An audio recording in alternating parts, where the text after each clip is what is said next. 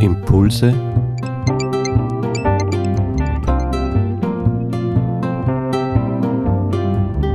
aus der Pfarrgemeinde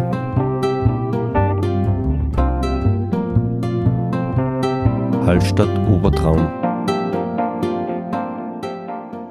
Ich begrüße euch zu unserem Impuls zum Erntedankfest. Ich muss gestehen, diesen Impuls habe ich jetzt schon einige Male begonnen und jedes Mal irgendwie merke ich, ich hänge irgendwo fest, weil Erntedank ist plötzlich dieses Jahr nicht mehr so, so klar, wie es früher war. Was heißt das überhaupt? Erntedank.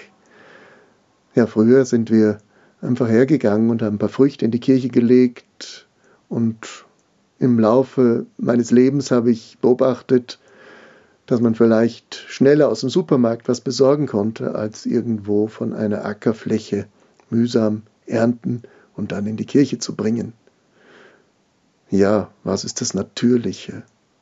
Das, was schnell geht, was nicht viel Arbeit ist oder das, was Aufwand ist. In diesem Jahr haben wir besonders unsere Beete gepflegt und wir haben festgestellt, bei uns zu Hause, manches wächst gar nicht. Es war ein Versuch, es gescheitert, oder? Dann gab es etwas, was die Schnecken gefressen haben, und dann gab es Früchte, die unglaublich wuchsen. Ein Tag, eine Nacht und noch ein Tag, und plötzlich waren die Zucchini oder die Kürbisse plötzlich riesig gewachsen erstaunlich, was sich hier abspielt. Ich kann nun Folgendes machen. Ich kann jammern über das, was nicht gewachsen ist und sagen, das ist alles unnütz gewesen, das ist nicht lukrativ. Nie wieder gehe ich in den Supermarkt und kaufe es.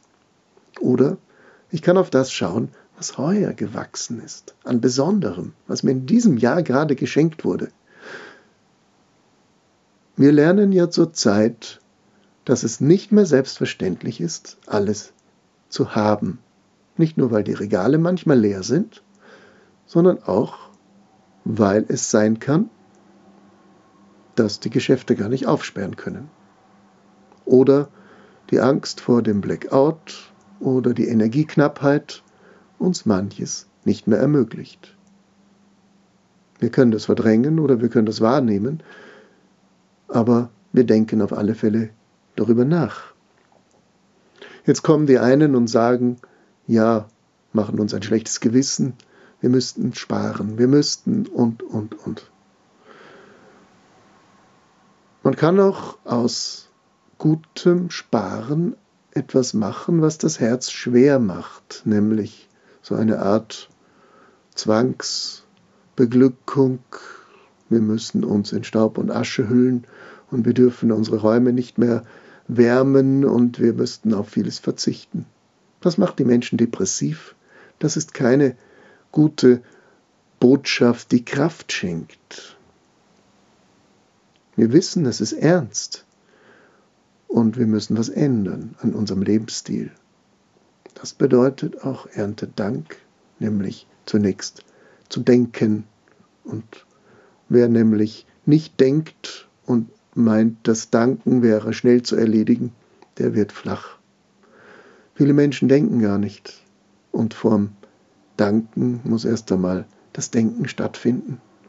Was ist gut, was ist notwendig, was brauche ich eigentlich und vor allen Dingen, wie sieht es denn aus mit dem Teilen?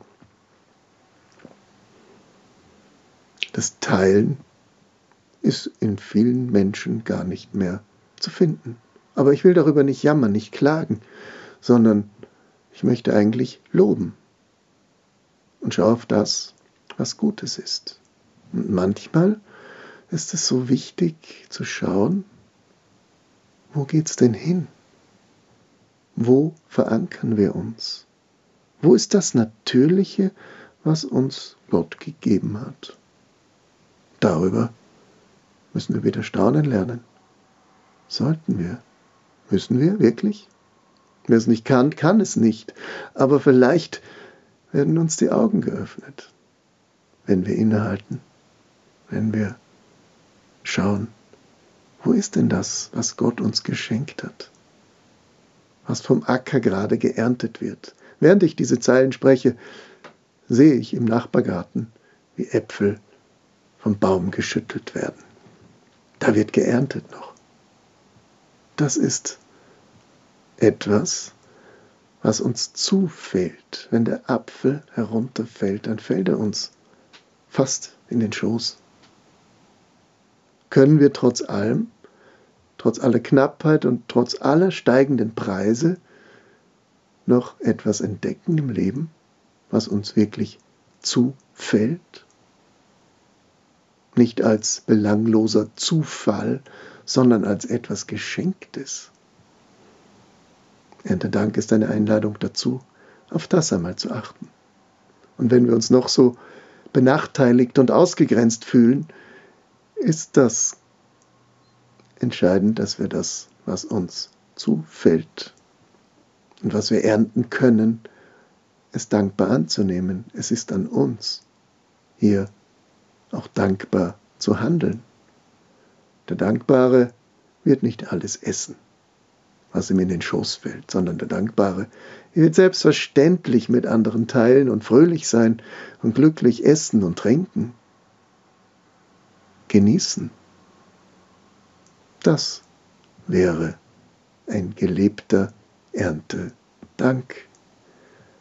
Ohne Sorgen, auch wenn die Sorgen immer wieder kommen. Aber die Sorgen haben nicht das letzte Wort, sondern der Erntedank steht darüber.